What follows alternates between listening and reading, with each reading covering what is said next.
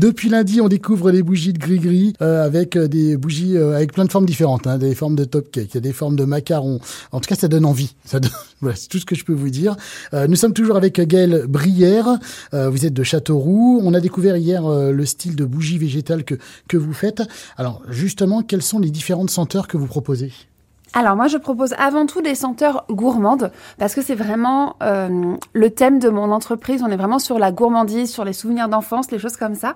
Donc on va beaucoup, euh, on va retrouver un large choix en fait de parfums gourmands. Ça va aller du popcorn à la barbe à papa, euh, à la framboise, enfin vraiment sur des choses euh, très très sucrées. Très sucré. Voilà. Voilà. On, est plus, on est plus dans le dessert que euh, dans la senteur, un peu comme la, Comme le bois de santal, voilà. des choses comme ça. J'en ai très très peu. Je peux en avoir de façon très ponctuelle parce qu'on va me le demander, mais ça va vraiment être une ou deux senteurs. Alors que dans la gourmandise, je vais vraiment avoir un beau panel de, de parfums. Et après, suivant les saisons, je vais sortir différents parfums. On va avoir les parfums de Noël, ceux d'automne, euh, l'été, le printemps et la Saint-Valentin où il y a vraiment des, des éditions limitées au niveau des parfums. D'accord. Alors justement, bah, on va revenir à ces éditions limitées. Euh, pourquoi ces senteurs-là différentes? Et ben justement pour coller en fait au thème euh, au thème de la saison. Par exemple, euh, là l'été, on va être très sur les, les choses très le monoeil, la noix de coco, les choses comme ça. À Noël, les gens n'en ont pas spécialement envie. Ils ont plutôt envie de pain d'épices. euh, Cannelle. là, exactement, tout à fait. Donc du coup, c'est pour ça que je change vraiment chaque euh, chaque saison va avoir son thème et son édition euh, limitée en parfum. La Saint-Valentin, on est sur quoi du coup? On est plus sur la rose et le champagne. Ah, le champagne. Ça reste une une gourmandise. Il y a une odeur, le champagne. Il y a une odeur, tout à fait, oui. D'accord. Et les bougies sont en forme de coupe? Alors ça dépend de, de mon envie. Mais j'ai déjà fait une année une, euh, des coupes de champagne, tout à fait. D'accord. Euh, il y a deux styles de fabrication de bougies. Fabrication pour le loisir, fabrication aussi pour la vente. Quelle est la différence entre les deux? Alors la différence déjà c'est une formation et c'est une réglementation. Parce qu'en fait quand on va fabriquer une bougie pour son loisir personnel, on va tout simplement faire fondre de la cire. Une fois qu'elle est fondue, on va rajouter du parfum, des colorants, on va la couler et, euh, et voilà. Le processus est assez simple. Par contre, lorsqu'on est un professionnel de la bougie, euh, il y a plein de choses à prendre en compte. Déjà la température de la pièce, parce que suivant la température de la pièce, on va pas couler notre bougie, la faire fondre, enfin déjà la faire fondre et ensuite la couler à la même température l'été que l'hiver. Donc c'est quelque chose à prendre en compte. Après, suivant la cire et le parfum qu'on utilise, on ne la fait pas fondre à la même température. D'accord. Donc c'est vraiment comme de la pâtisserie, on est vraiment au degré près. Mhm. Et pareil pour le parfum, en fait, euh, suivant le parfum, on ne le dose pas de la même manière. Donc chaque parfum doit avoir des tests pour voir euh, sous quel pourcentage de parfum ça ressort le mieux. Voilà, parce que si on en met très peu, peut-être que ça va sentir euh, pas trop fort. Si on en met trop, peut-être que ça va sentir trop fort. Voilà, faut euh, faut équilibrer. Exactement, faut doser. Et puis par exemple, un dosage habituel sur un parfum, on va dire gourmand, euh, on va le doser à un certain pourcentage, mais un parfum agrume, pour avoir le même rendu olfactif, ne sera pas au même pourcentage. Mais normal. Donc tout ça, c'est vraiment des tests à effectuer, euh, à effectuer tout simplement. Et par rapport à ça, après, on a des déclarations à faire parce que chaque recette doit être déclarée en fait euh, à, à des organismes au centre antipoison. Voilà. Voilà, d'accord. Et pourquoi que ce soit pourquoi faut que ce soit justement déclaré? Alors c'est la loi. C'est la loi. Tout simplement, c'est la loi. On doit déclarer nos, nos recettes parce qu'imaginons euh, que quelqu'un fasse une allergie. Euh, la personne doit pouvoir aller euh, chez le médecin avec notre bougie et l'étiquette qui est obligatoirement collée sur la Mhm. bougie pour montrer la composition, le numéro de la recette, etc. pour que s'il Ouais, y ait des allergies, Si un enfant, il par puisse exemple, en a réagir. mangé un petit peu. Exactement, tout à fait. D'accord, parfait. Eh ben écoutez, demain, alors demain on passe à la fabrication. hein. Je suis votre euh, commis, je vais être à côté de vous. On va voir comment on fabrique euh, justement vos, vos bougies euh, végétales à la, à la cire de soja. Merci Romain. On J'ai continue peut-être trop parlé là, non? T'inquiète, c'est pas grave. Ok. Voilà. Non, non, non, comme ça, on- Euh, tu veux boire un petit coup? Euh, non, non, c'est bon, je vais attendre encore un Oui, petit peu. c'est chaud. Ouais. Parfait.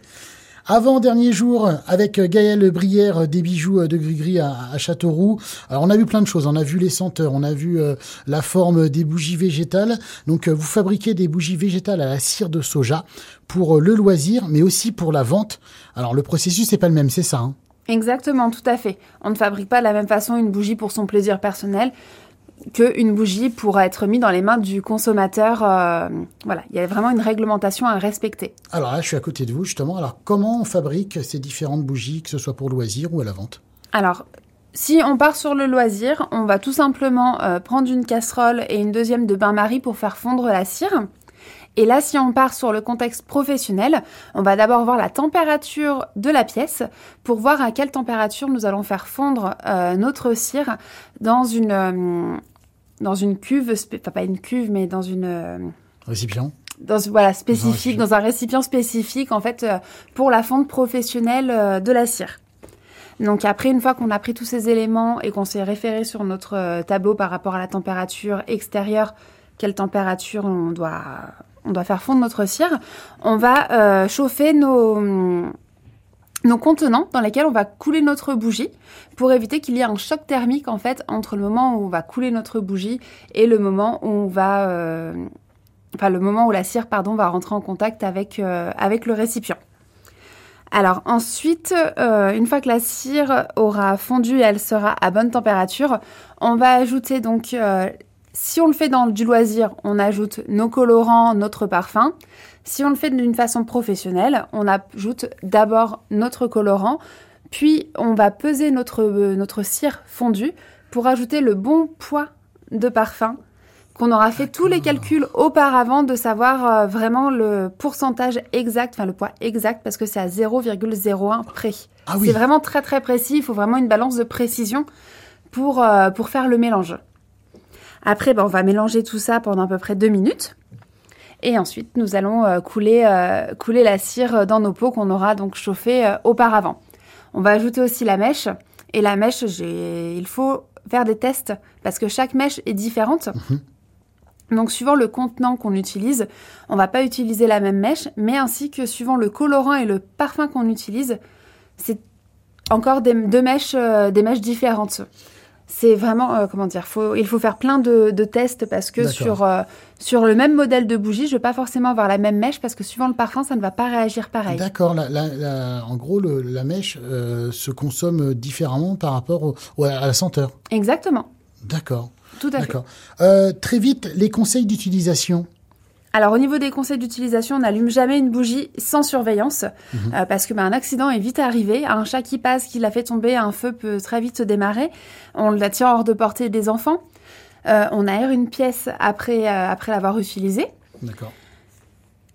Et puis après, ce sont des, des conseils, on va dire, de, de bonne... de, je sais pas, pardon, je sais pas comment dire. De bonne euh, j'ai, euh, ah, oui, je réfléchis aussi. Je sais pas comment le dire. De bon sens, de bon de sens. bon sens, voilà. Ce sont des conseils, voilà, d'utilisation de bon sens. On souffle pas sur une bougie pour l'éteindre. On voilà, les conseils de bon sens. Voilà, exactement. Les conseils de bon sens. Demain, dernier jour avec vous, euh, Gaël, on parlera justement des fondants parfumés que vous avez. Et puis de la nouveauté qui arrive très vite, c'est le labo. Merci. Euh, attention quand vous parlez avec les mains. Oui, parce que je fais du vent et j'ai tapé dessus. Taper sur, ouais, surtout taper sur le micro, c'est pour ça. petite pause euh, boisson et puis euh, on y retourne. Merci Romain. Je perds. C'est bon. Merci Romain.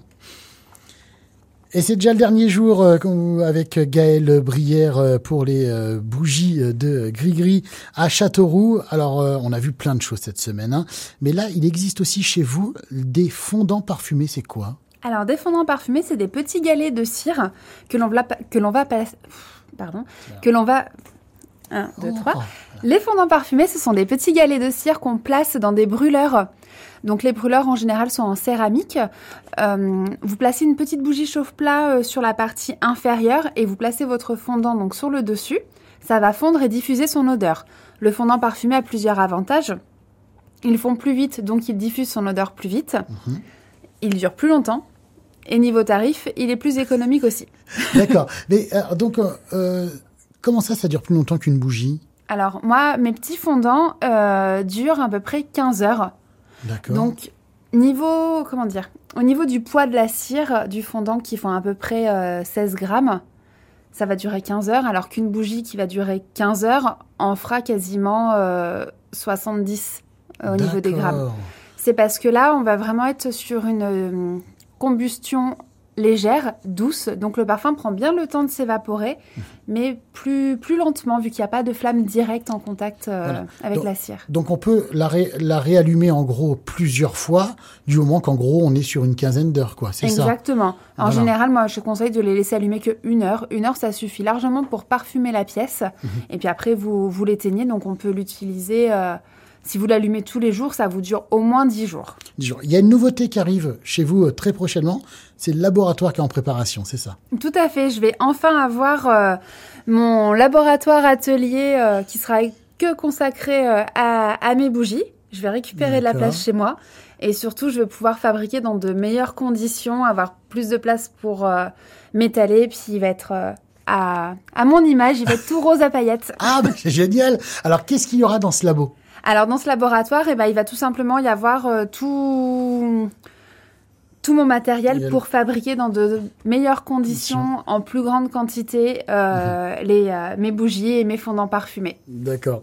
Euh, vous êtes aussi sur les réseaux, euh, Gaël. Oui, Facebook, Instagram et TikTok. Voilà. Donc on va rappeler le site. Et les bougies de grégris.fr et les bougies de Grégris sur tous les autres réseaux sociaux. Voilà, exactement. En tout cas, merci d'avoir été avec nous cette semaine, Gaël. Je rappelle, hein, les bougies de Gris-Gris, euh, vous êtes à, à Châteauroux. Euh, merci d'avoir été avec nous, Gaël. Merci de m'avoir reçu. Parfait. Merci, Romain.